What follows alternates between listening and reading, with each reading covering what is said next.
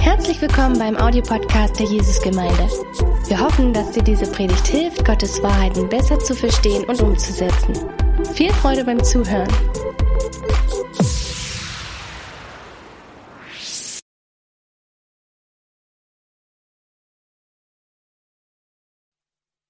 Viele kennen mich ja. ähm, Das ist immer ein Thema, was, ja, wo ich ganz immer begeistert bin und voller Freude. Und ähm, ich versuche euch heute da wieder mit hineinzunehmen. Und es ist ja auch wieder, ja, wir hatten ja dieses Jahr wieder diese Serie Zufall oder Plan.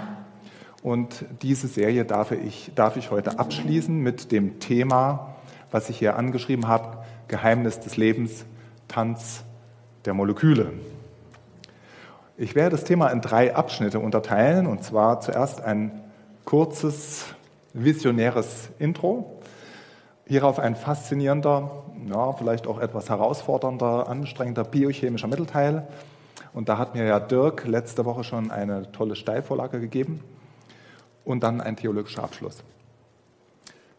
Ja, um uns an dieses Thema Geheimnis des Lebens, Tanz der Moleküle heranzuführen, will ich zunächst über folgende Frage nachdenken. Nämlich, was macht Dinge wertvoll? Oder anders gesagt, worin liegt der Wert der Dinge? Nun, wir sind alle geprägt von Zahlen und würden deshalb vielleicht mit folgendem einfachen Beispiel antworten. Ich habe das hier mal ganz trivial gemacht. Zwei Kilo Kohle sind wertvoller als ein Kilo Kohle. Nach Weltmarktpreisen kosten zwei Kilo Kohle 50 Cent und ein Kilo Kohle 25 Cent. Auf den ersten Blick logisch. Also, hier habe ich jetzt noch mal ein paar andere Preise. Ein Kilo Kohle, das aus vielen Milliarden Kohlenstoffatomen besteht, kostet 25 Cent. Wir verwenden es hauptsächlich zum Heizen. Wenn ich jetzt diese vielen Milliarden Kohlenstoffatome etwas anders anordne, zum Beispiel als Graphit, kostet es schon mehr. Ein Euro, wie ich hier angeschrieben habe. So, Graphit-Anwendungsgebiete kennen wir. Ich sage jetzt Nummer eins. Ihr seid heute vielleicht mit der Straßenbahn gekommen und die Schleifleisten, da ist in der Regel Graphit drin, um den Strom in den Motor zu kriegen. Ordnet dann, ordnet man dann diese vielen Milliarden Kohlenstoffatome nochmal anders an, dann kommt man, viele denken jetzt an Diamant, aber das wäre mir jetzt zu langweilig gewesen. Ich habe was anderes genommen, nämlich man kommt zu einer anderen Modifikation von Kohlenstoff, nämlich Graphen. Vielleicht hat es der eine oder andere schon mal gehört. Und ein Kilo Graphen kostet um die 10.000 Euro. Und das sind die gleiche Anzahl an Kohlenstoffatomen, nur wieder anders angeordnet. Für die Entdeckung von Graphen gab es 2010 den Physiknobelpreis. Und wegen seiner speziellen Eigenschaften erhofft man sich viele interessante Anwendungsmöglichkeiten. Das sind schon ja, das eine oder andere schon äh, im Betrieb. Ja. Es gibt zum Beispiel eine Fabrik hier in der Nähe von Dresden, die Superkondensatoren als superschnelle Stromspeicher produzieren in Großröhrsdorf. Das, wird, das ist also schon äh, Realität. Ähm, dann habe ich hier aufgeführt, gibt es äh, ja, äh, zur Salz- und Abwasseraufbereitung Graphenoxidmembran, dadurch wird das viel billiger. Und äh, weiter, bisher sind die höchsten Wirkungs ach nee, dann habe ich noch was anderes Interessantes. Das hat man erst seit kurzem. Ähm, die Behandlung von Rückenmarksverletzungen, das ist ja sehr, sehr aufwendig und die Heilungsraten sind sehr gering. Und da gibt es jetzt wirklich hochinteressante Studien, ich habe mir das alles auch nochmal die letzte Woche noch angeguckt, die sehr vielversprechend sind, mit Graphen die Heilungsraten dramatisch zu erhöhen. Dann noch das Beispiel Photovoltaikzellen.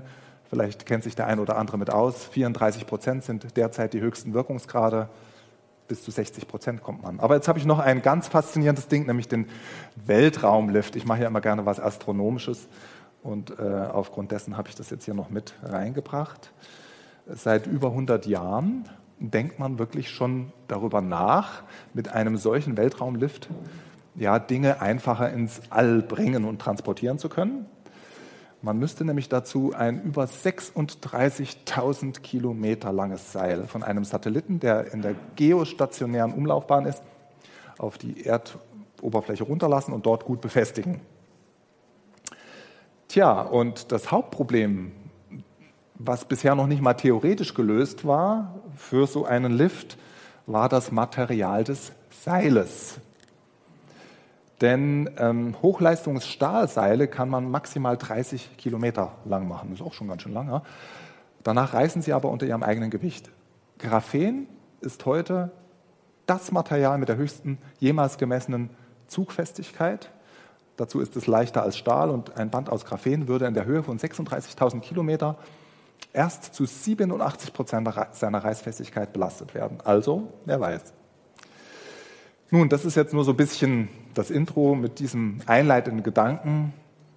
Will ich uns bewusst machen, dass der Wert der Dinge nicht in der Anzahl der Atome liegt, sondern darin, wie diese Atome zueinander angeordnet sind oder besser noch, wie ich es hier beschrieben habe, die Art, wie die Atome zusammenspielen. Und um dieses Thema auf die Spitze zu treiben, habe ich hier noch äh, folgende Frage mitgebracht. Ja, was ist der Wert des Lebens? Was ist der, Mensch, was ist der Wert eines Menschen? Wenn man zum Beispiel einen Menschen in seine Einzelteile, Atome zerlegt und dann die daraus resultierenden Atome eben verkauft, hier zu sehen, dann bekommt man dafür auch nur ein paar Euro. Also so wie es hier, ne? 60 Prozent Wasserstoff und so weiter. Das ist nicht viel.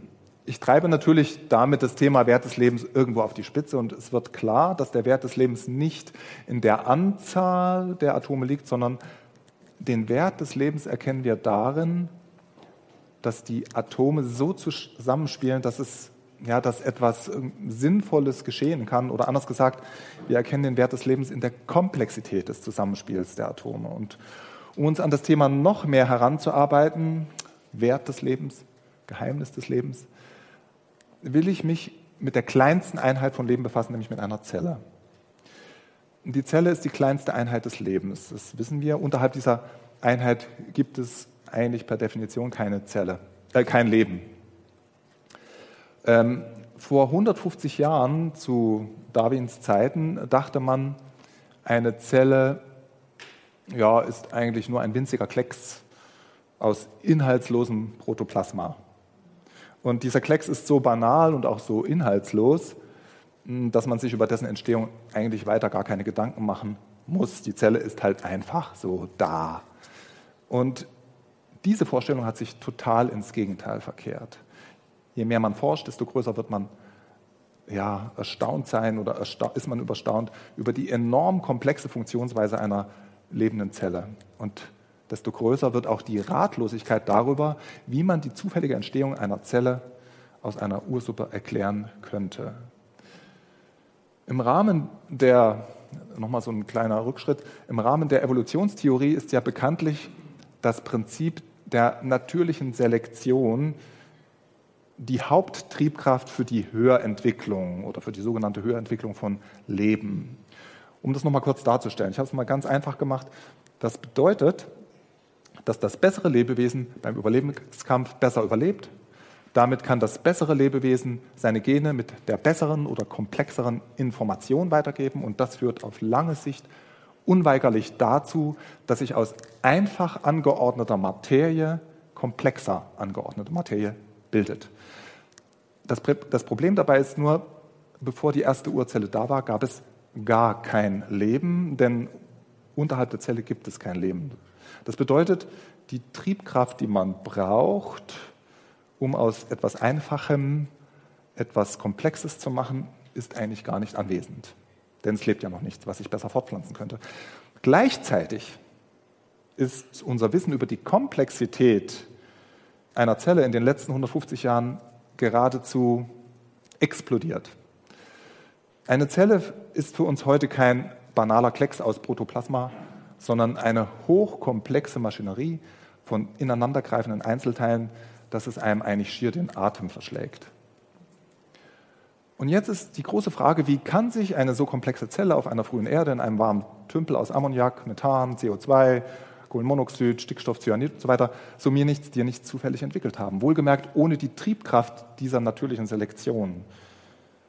Die Antworten auf diese Frage wirken immer dürftiger, je besser wir die Komplexität einer Zelle verstehen. Also anders gesagt, das Geheimnis des Lebens wird irgendwo auch immer geheimnisvoller. Ich will jetzt diese Ansätze, die es zur Beantwortung der Frage einer natürlichen Lebensentstehung gibt, einer ganz nüchternen naturwissenschaftlichen Prüfung unterziehen. Das wird jetzt eher nüchtern, aber ja, dafür ist dieser Gottesdienst jetzt auch ausgewählt worden. Ja. Und zunächst ein einfacher Vergleich. Ich vergleiche die Entstehung einer ersten Zelle mit dem Bau eines Autos. Da habe ich dieses hübsche Bild dazu gefunden. Hier mal die Übersicht über die Einzelteile eines Autos. Die Anzahl der Einzelteile einer Zelle ist natürlich um ein Vielfaches höher.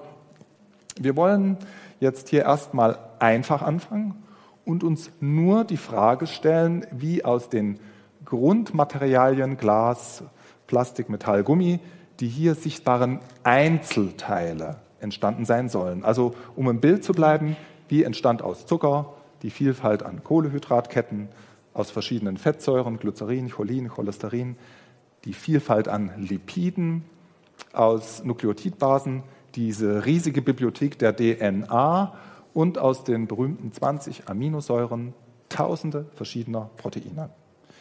Jeder Chemiker weiß, dass sich das einzelne Molekül niemals um das Leben schert. Ja, Chemie arbeitet niemals auf das Leben hin.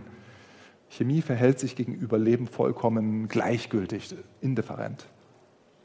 Und wenn man die heutigen Ursuppenexperimente konkret hinterfragt und dabei ins, wirklich mal ins chemische Detail geht, ist die Ratlosigkeit gerade deswegen schnell ziemlich groß.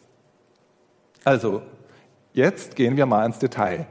Ähm, schauen wir uns zunächst einmal die Syntheseprobleme der Einzelteile an. Und ich habe vor ein paar Jahren das schon mal ausführlicher gemacht, deswegen werde ich es nur mal antippen, denn sonst wird es vielleicht auch zu viel. Aber ich will einfach nur mal die Summe der Fragen euch äh, ja, zu Füßen legen. Das ist so das Ziel. Also, da kommen jetzt einige Punkte, wo man eben nicht weiß, wie warum, wie die Einzelteile entstehen können, die, dann, die wir brauchen.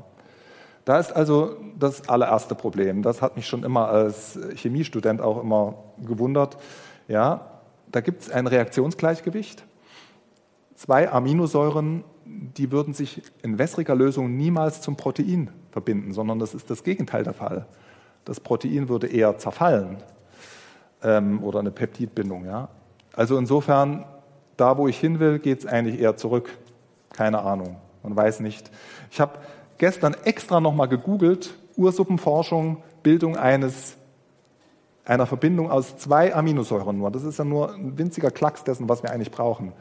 Da ist keine, da ist nichts zu finden, was, äh, was irgendwie Sinn macht. Nichts, kein einziger Artikel, der sich ernsthaft damit beschäftigt. Ja.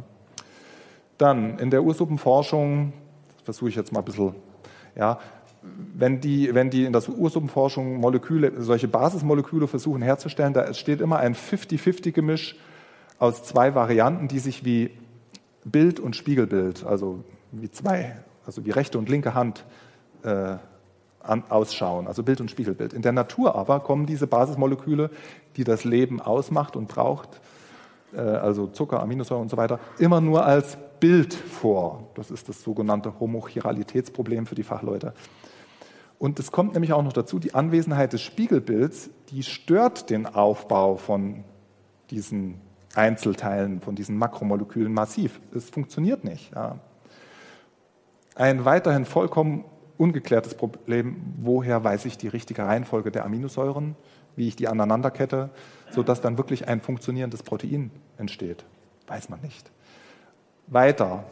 Wenn ich solche Ursuppenversuche mache, entstehen immer ein Haufen monovalente Verbindungen wie Ameisensäure. Die müsste man alle erst aufwendig abtrennen, denn wenn die mit in der Suppe mit rumschwimmen, wird das Kettenwachstum sofort abgebrochen. Im Labor kann man das machen, aber wie soll das in Natur geschehen? Keine Ahnung.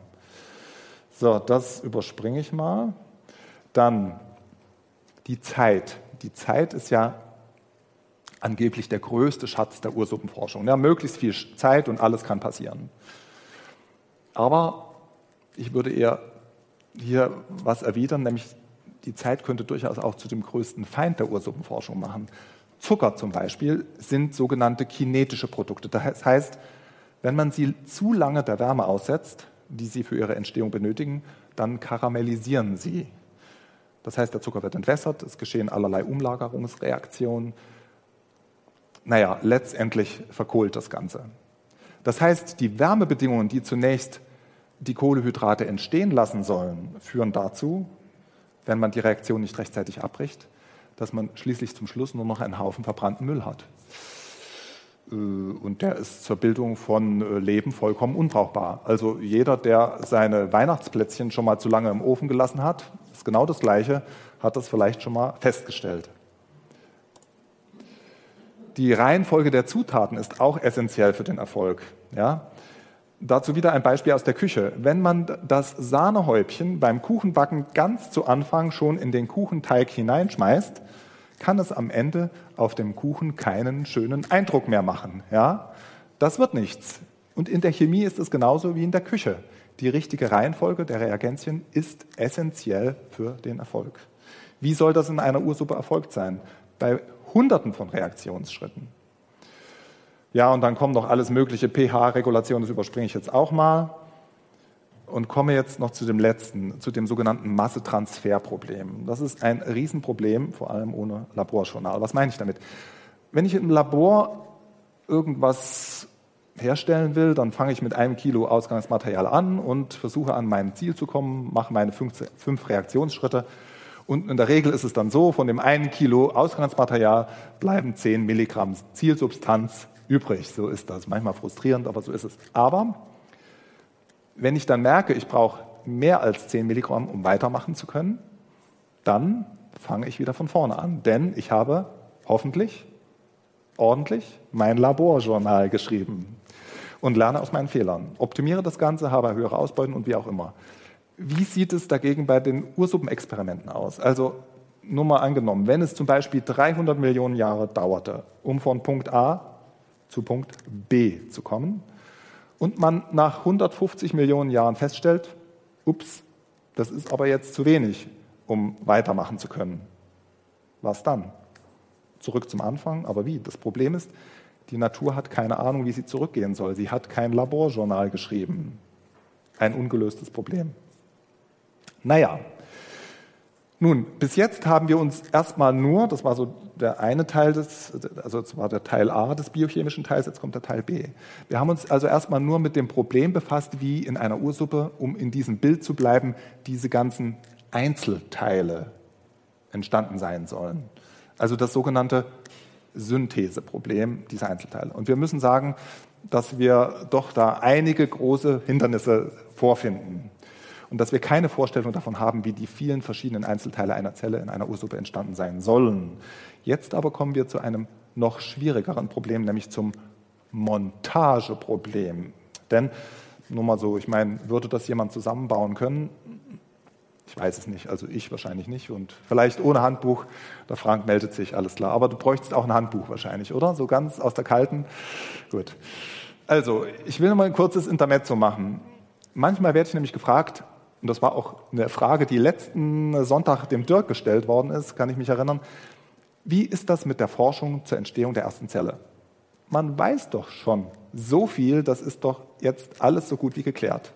Die Lücke der ungeklärten Fragen ist doch so gut wie geschlossen, oder? Das Gegenteil ist der Fall. Jeden Tag wird diese Lücke größer. Das Ziel rennt eigentlich immer schneller von uns weg, als dass wir dem hinterherkommen. Also um im Bild zu bleiben, die andere Seite der Lücke ist eigentlich noch nicht mal mehr zu sehen. Je mehr wir die Zelle untersuchen, desto bewusster wird uns ihre enorme Komplexität. Und je mehr wir darüber wissen, desto mehr wissen wir, was wir eigentlich nicht wissen und stehen fasziniert vor der ausgeklügelten Raffinesse einer Zelle. Um euch jetzt auch noch einen Eindruck über die Komplexität dieses Montageproblems zu geben, möchte ich jetzt euch einen Film zeigen, der dauert dreieinhalb Minuten ähm, mit einer schönen Musik untermalt. Ich werde so ein bisschen was dazu erklären. Und indem wir uns einfach nur, dass ihr wisst, wo es lang geht, wir kommen sozusagen von außen, äh, wir schauen uns die Zelle erstmal von außen an und gehen dann innen rein und dann geht sie wieder zurück. Mal gucken, ob es klappt mit der Technik. Ich starte mal. Sehr schön. Hier ist der Raum zwischen den Zellen. Das Äußere der Zelle ist aus einer Zuckerschleimhaut aufgebaut, deren komplexe Struktur wichtig für das Zusammenspiel der Zellen ist. Unterhalb dieser Schleimhaut sieht man die Plasmamembran. Sie, sieht, sie besteht aus einer sogenannten Lipid-Doppelschicht, zusammengesetzt aus vielen tausend unterschiedlichen, aber genau aufeinander abgestimmten Lipiden. Diese Plasmamembran ist durchdrungen von verschiedensten Membranproteinen die Signale und Substanzen in die Zelle rein und rausschleusen. Diese Plasmamembran, ja, unterhalb der Plasmamembran kommen wir jetzt ins Innere der Zelle. Besonders auffallend ist gleich als erstes das Zytoskelett. Es besteht aus langen Proteinfäden. Man nennt sie Aktinfilamente. Das letzte Mal haben wir das schon mal ein bisschen besprochen. Diese Filamente stabilisieren rein mechanisch die Struktur der Zelle und zusammen mit dem Motorprotein Myosin kommen wir zu einer Muskelkontraktion. Das haben wir das letzte Woche gelernt.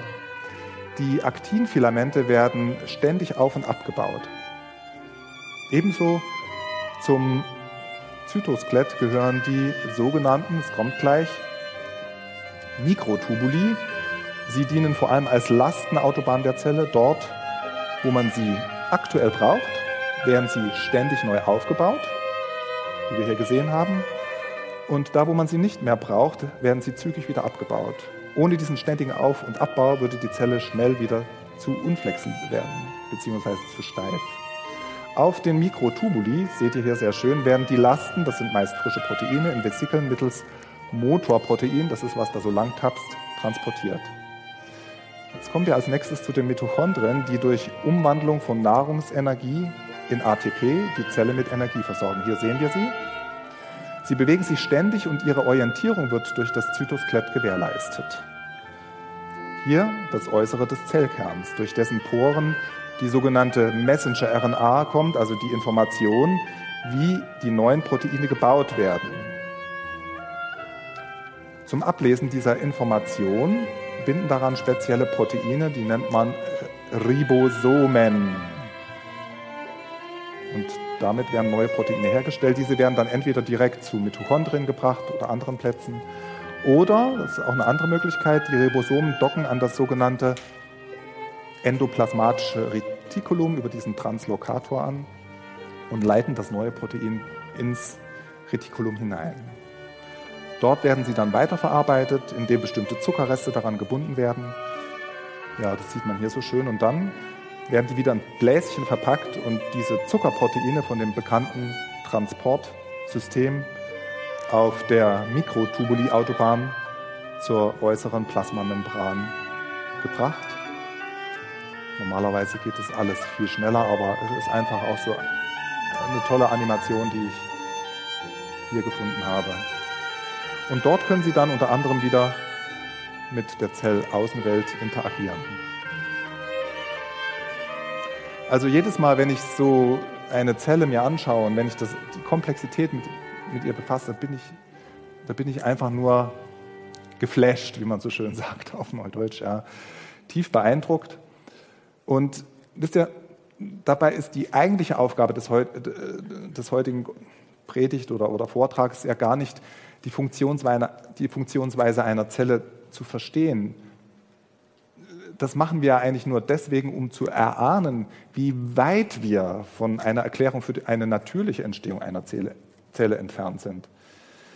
Denn, wie ich schon sagte, die schwierigste Frage kommt nämlich eigentlich erst jetzt. Wie können all diese Einzelteile, die hier aufgeführt sind, so zusammengefügt werden, dass sie sinnvoll zusammenspielen. Also dieses Montageproblem in einem Ursuppenszenario. Und das ist eigentlich die allerschwierigste Aufgabe. Und da komme ich jetzt dazu. Zunächst schauen wir uns die Lipidstruktur einer Zellmembran an. Ihr habt das ja jetzt hier so ein bisschen gesehen in dem Film. Das ist jetzt nochmal das grobe Schema einer Lipid-Doppelschicht-Zellmembran. Oben ist das Zelläußere, der sogenannte Extrazellularraum. Und auf solchen Abbildungen, das ist auch interessant, sieht es immer so aus, als gäbe es nur eine Sorte von Lipiden. Und deswegen werden in Ursuppenexperimenten nur eine Sorte von Lipiden benutzt. Tatsache ist aber, dass die Plasmamembran aus Tausenden von unterschiedlichen Lipidmolekülen zusammengesetzt ist. Nimmt man bei den Ursuppenexperimenten mehr als eine Sorte Lipide, dann wird dadurch in der Regel die Bildung eines umschlossenen Raums, den man ja braucht, ne, also eines Vesikels für eine Zelle, verhindert. Alle anderen Organellen oder Bestandteile einer Zelle, also Zellkern, Mitochondrien, ER, Golgi und so weiter, die haben auch alle eine eigene Lipidmembran.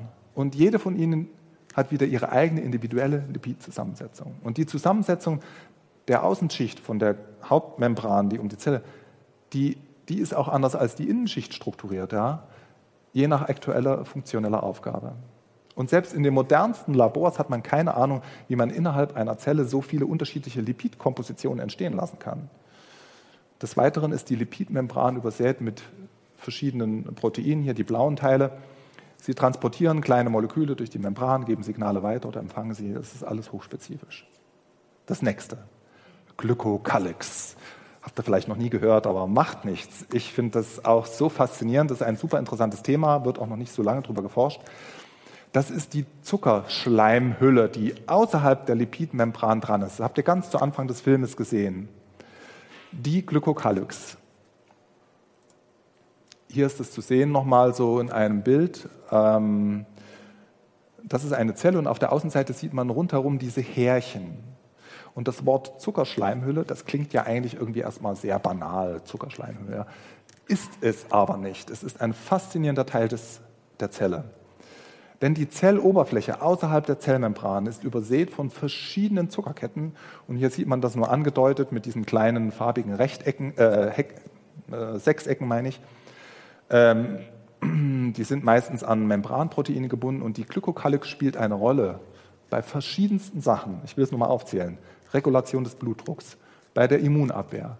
Sie vermitteln den Zusammenhalt von Geweben, ermöglichen die Kommunikation von Zellen miteinander und definieren Blutgruppe und Rhesusfaktor klingt schon nicht mehr so banal, finde ich. Und damit das alles richtig funktioniert, müssen die Zucker richtig angeordnet sein. Das heißt, in der richtigen Anordnung der Zucker steckt sehr, sehr viel Information, nicht nur in der richtigen Anordnung der Aminosäuren. Das Spannende daran ist, Zucker haben viel mehr Möglichkeiten, sich miteinander zu verketten, als zum Beispiel Aminosäuren. Aminosäuren haben eigentlich nur zwei Möglichkeiten, haben zwei Bindungsstellen, ich sage jetzt einfach mal rechts und links. Ja? Bei den Zuckern ist das anders. Die haben viel mehr Bindungsstellen. Die können rechts binden, links, hinten, vorne, oben, unten. Und jetzt die Frage, wie viele Varianten gibt es, um sechs Pyranosen, das sind also Einfachzucker, aneinander zu hängen? Ich will euch einfach mal eine Zahl geben. Wie viele Varianten gibt es mit allen Isomeren und so weiter und so fort? Man kommt auf mehrere Milliarden Varianten, nur sechs Einheiten aneinander zu hängen. Und wenn es nicht die richtige Art und Weise passiert, wenn es nicht auf die richtige Art und Weise passiert, dann arbeitet die Zelle einfach nicht mehr, sie stirbt. Und die Zelle ist übersät von Zuckereinheiten, die größer sind als sechs Einheiten. Und es gibt auch noch andere Zucker als Pyranosen, was die Anzahl der Möglichkeiten noch mehr erhöht. Man hat in der Ursuppenforschung wirklich keine Idee, woher diese ganze Information kommen soll, damit die Zucker der Glykokalyx richtig aneinandergereiht werden. Jetzt kommt aber erst der Höhepunkt der Komplexität des Montageproblems, nämlich, das ist auch der Titel ja meines Vortrags, der Tanz der Moleküle oder anders gesagt, noch ein tolles Wort, das Interaktom. Das Interaktom ist das Zusammenspiel der Moleküle, so nennt man das. Ist auch eine relativ junge Forschung. Es ist die Summe der nicht kovalenten Interaktionen aller Moleküle einer Zelle. Was will ich damit sagen? Die Moleküle gehen hier bei keine festen Bindungen ein, sondern geben Informationen weiter. Und das erfolgt mit nahezu Lichtgeschwindigkeit über die Elektronenwolke zwischen ihnen, virtuelles Photon und so. Damit es funktioniert, muss das alles richtig zusammenspielen. Niemand weiß, wie eine lebensfähige Zelle aus der gigantischen kombinatorischen Komplexität ihrer molekularen Komponenten hervorgehen könnte. Nehmen wir mal nur die Interaktion aller Proteine einer Zelle. Das ist ja so eine Untermenge des Interaktoms, das nennen wir Proteom. Und da jetzt eine Rechnung dazu. Ähm, wir nehmen mal nur eine einzelne Hefezelle. Ist ja jetzt nichts Großartiges. In einer Hefezelle entstehen während der Wachstumsphase circa 4500 verschiedene Proteine, also verschiedene Proteinsorten. Von jeder Sorte liegen 50 und bei manchen sind es viel mehr, bis zu einer Million Kopien vor. Jedes Protein besteht im Durchschnitt aus ungefähr 400 Aminosäuren. Damit ist die Rechnung gemacht worden. Die Zahl der möglichen unterschiedlichen Protein-Protein-Interaktionen bei einer einfachen Hefezelle ist 10 hoch 79 Milliarden. Das heißt, eine 1 mit 79 Milliarden Nullen. Ich weiß, leider schaltet bei unmöglich großen Zahlen das Gehirn immer auf Durchzug. Deswegen versuche ich es jetzt nochmal zu veranschaulichen.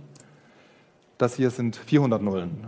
Wenn ich mit einem Kuli zwei Nullen pro Sekunde schreibe, dann schreibe ich im Jahr 63 Millionen und in 1000 Jahren komme ich dann ungefähr in, die, in, die, in den Bereich, äh, von dem ich gerade geredet habe. In 1000 Jahren kann ich 63 Milliarden Nullen schreiben. Das würde mehr als ein Kuli verbrauchen. Gut. Eine zweite Veranschaulichung für die Zahl. Das derzeit bekannte Universum besteht aus ca. 10 hoch 90 Atomen. 10 hoch 90 Atomen. Und zwar vollkommen wurscht, wir müssen jetzt hier nicht auseinanderfieseln, welche. Es ist ja eh meistens Wasserstoff und Helium. Wir reden hier bei dem, was ich gerade gezeigt habe, beim Proteom, bei der Anzahl der Protein-Protein-Interaktionen in einer einzigen Zelle von 10 hoch 79 Milliarden. Das sind verrückt große Zahlen. Das ist mal ein Montageproblem. Da würde selbst Frank versagen. Entschuldigung. Zusammengefasst müssen wir also feststellen, zum einen haben wir keine Ahnung davon, woher die Information kommt, dass die funktionierenden Einzelteile einer Zelle entstehen. Und zum anderen haben wir erst recht keine Ahnung, woher die Information kommt, diese Einzelteile so zusammenzufügen, dass sie, um im Bild zu bleiben, miteinander tanzen können. Die schier unendliche Menge an Information, die notwendig ist, um aus toter Materie eine lebende Zelle zu machen, die ist für mich eben ein starker Hinweis darauf, dass es ja eine externe Informationsquelle gibt, die an Großartigkeit und Komplexität nicht zu überbieten ist. Ja. Und es ist meiner Meinung nach durchaus legitim, sich auf die Suche nach der Quelle dieser Information zu machen. Die Quelle von Informationen bringt man ja auch immer mit dem Wort Geist in Verbindung. Zum Beispiel, das ist ein heller Geist, der dieses schlaue Buch geschrieben hat. Ja? Deswegen liegt es nahe, die, äh, die, die, Quelle der Information für so etwas Komplexes wie eine Zelle auch einem Geist zuzuschreiben. Und das ist mir jetzt nochmal wichtig, mit Geist meine ich keine diffuse Energie oder Kraft oder das Universum oder irgend sowas, sondern immer eine Person. Bei Wikipedia habe ich extra nochmal nachgeguckt, da steht, das finde ich wirklich echt schön, das passt eigentlich genau da rein, Sender von Informationen können nur Personen oder künstliche Systeme wie Maschinen oder Computer sein, wobei letztere ja auch nur von Personen gemacht sind. Und deshalb ist der gigantische Informationsgehalt, der in einer Zelle steckt, ein für mich sehr starker Hinweis, dass es einen hochintelligenten, personalen Schöpfer gibt. Und die Beschreibung, die in der Bibel über Jesus Christus zu finden ist, die passt da irgendwie super drauf. Ich habe da eine Stelle aus dem Johannesevangelium gewählt, mit vielleicht einer etwas ungewöhnlichen Auslegung. Da steht als erstes, im Anfang war das Wort. Und darin erkenne ich so etwas wie, im Anfang war die Information. Weiter steht da, das Wort war bei Gott und Gott war das Wort. Das sagt mir so viel, Gott, Jesus, ist die Quelle aller Informationen. Und weiter steht da, alle Dinge sind durch dasselbe gemacht und ohne dasselbe ist nichts gemacht, was gemacht ist. Also will sagen, alle Dinge sind durch Information gemacht, ja. Nun, das alles, summa summarum, ist für mich der eine Hinweis auf Gott, der intellektuelle, der verstandesmäßige Hinweis. In meinem Leben gibt es aber noch einen anderen Hinweis auf Gott, den man nicht so ohne weiteres messen oder untersuchen kann. Dieser Hinweis wird nur sichtbar, wenn man sich traut, eine Beziehung mit Gott einzugehen. Diesen Hinweis kann man nur, kann jeder nur ganz persönlich für sich erfahren. Und ich ernenne ihn jetzt einfach mal den emotionalen Hinweis. Hier ein Bild, meine Frau und ich am Tanzen. Ja. Also in meinem Leben mit Gott habe ich tausende Mal erfahren, Gott weiß nicht nur, wie der Tanz der Moleküle zu dirigieren ist, sondern darüber hinaus noch viel, viel mehr. Das ist nämlich noch das viel größere Geheimnis, wie das Zusammenleben, das Zusammenspiel zwischen Menschen am besten funktioniert. Die zentrale Idee des Gottes der Bibel, und deswegen bin ich auch so ein Fan von diesem Gott der Bibel, für das Zusammenspiel der Menschen fasst Jesus in folgendem Satz zusammen. Vergib uns unsere Schuld, wie auch wir vergeben unseren Schuldigern, wie auch wir denen vergeben, die uns Schlechtes angetan haben. Deswegen auch das Bild jetzt, tausende Male haben meine Frau und ich dieses Konzept gegenseitig angewandt. das war die Basis für unsere Beziehung, ist es auch heute noch. Ja? Und ich kann euch sagen, das funktioniert. Und dieses Konzept funktioniert aber nicht nur im Kleinen, sondern darüber hinaus noch auch zwischen den Völkern. Und das war mir einfach wichtig, das heute noch so zu bringen als Beispiel, um etwas zu veranschaulichen, was mir persönlich sehr wichtig ist. Und dieses Beispiel, das ist genau, hat genau vor 50 Jahren ist das stattgefunden und meiner Meinung nach ist das bis heute das Wertvollste, was ein deutscher Politiker in unserer Nachkriegsgeschichte getan hat und wo es genau auch um dieses Thema Vergebung geht. Am 7.12., das ist eigentlich morgen vor 50 Jahren, also am 7.12.1970 ging folgendes Bild um die ganze Welt. 25 Jahre nach Ende des Zweiten Weltkriegs besuchte zum allerersten Mal ein deutscher Kanzler, Willy Brandt, Warschau. Warschau war die Stadt, die mit Abstand am stärksten unter diesem Krieg gelitten hat. Interessant ist aber, es ist dabei, fünf Jahre zuvor schickten die polnischen Bischöfe einen Brief an die deutschen Bischöfe. Und da ist die Quintessenz dieses Briefes, da schrieben sie wirklich wortwörtlich, die polnischen Bischöfe, wir vergeben und bitten um Vergebung. Willy Brandt sagte später einmal zu diesem Brief, das fand ich auch interessant, das Gespräch der Kirchen und ihrer Gemeinden war dem Dialog der Politiker ein Beispiel. Sie waren ihm voraus. Und dann passierte an diesem, wie gesagt, 7. Dezember 1970 etwas Sensationelles. Und da habe ich noch einen Clip davon, der dauert eine Minute. Damit hatte niemand gerechnet. Zum ersten Mal besucht ein deutscher Bundeskanzler Polen. Zur Versöhnung 25 Jahre nach dem Krieg. Brandt besucht das Mahnmal des Warschauer Ghettos. Ein Kranz für die Opfer des Aufstands 1943.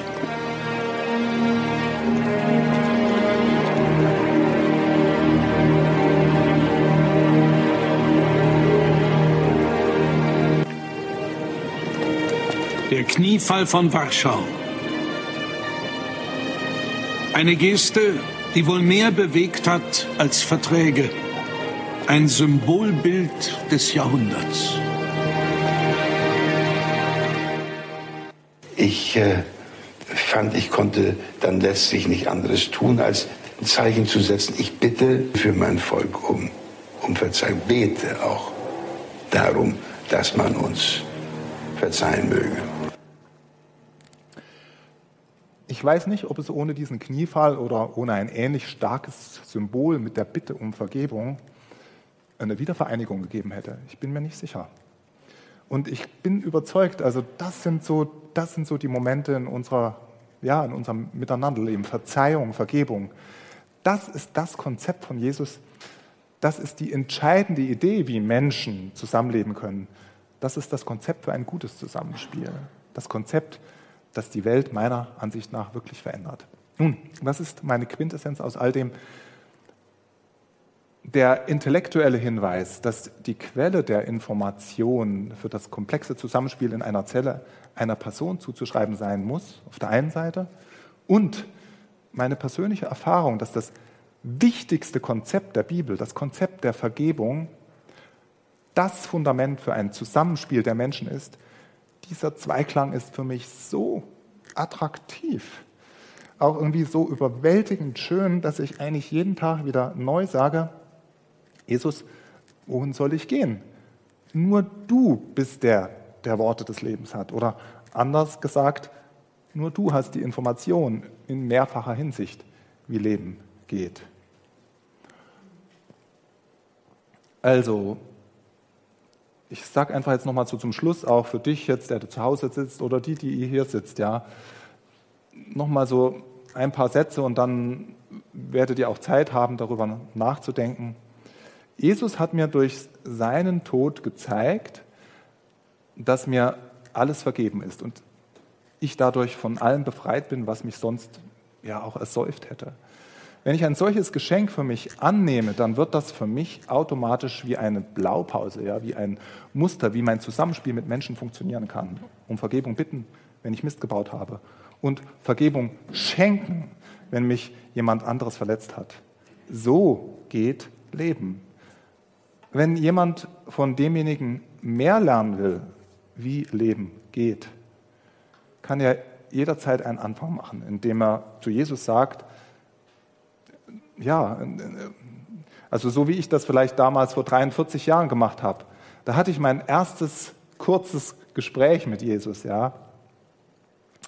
Und ja, wenn du das willst, kannst du das dementsprechend, ja, du hast eine andere Situation. Aber ich habe damals Folgendes gesagt, ein ganz paar einfache, schlichte Sätze und will ich, damit will ich euch jetzt einfach mal einladen. Ihr könnt einfach das im Herzen mitsagen oder zu Hause oder wie auch immer. Ich habe damals Folgendes gesagt und das will ich jetzt einfach auch nochmal als Gebet so für, mit euch zusammen wiederholen. Jesus, ich weiß, dass du dich mit Leben am allerbesten auskennst. Ich weiß, dass ich dir mein Leben anvertrauen kann. Jesus, ich weiß auch, dass ich mich ja, besonders gegenüber meinem Bruder sehr schäbig verhalten habe. Vergib mir. Ich will mit dir zusammen neu anfangen. Amen.